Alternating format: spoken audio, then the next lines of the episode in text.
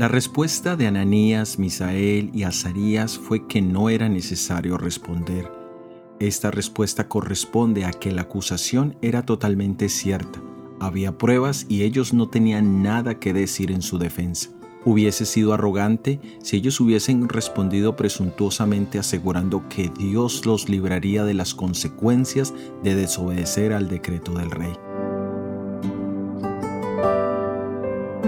El mundo define la paz como una situación o estado en que no hay guerra ni luchas entre dos o más partes enfrentadas, pero la palabra de Dios nos define la paz como la tranquilidad que una persona puede experimentar en medio de circunstancias adversas y difíciles.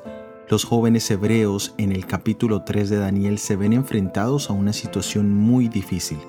Están siendo forzados a violar uno de los mandamientos de Dios so pena de muerte. ¿Qué sentiríamos nosotros en una circunstancia semejante?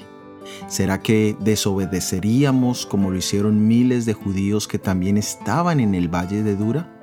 ¿O frente al rey y ante las evidentes consecuencias de la desobediencia, rogaríamos por nuestras vidas?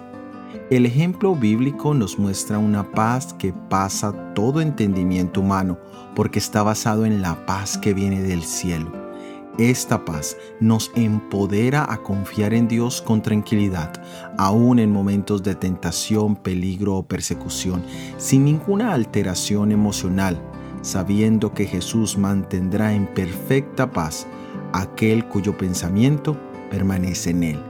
Soy Oscar Oviedo y este es el devocional Daniel en 365 días.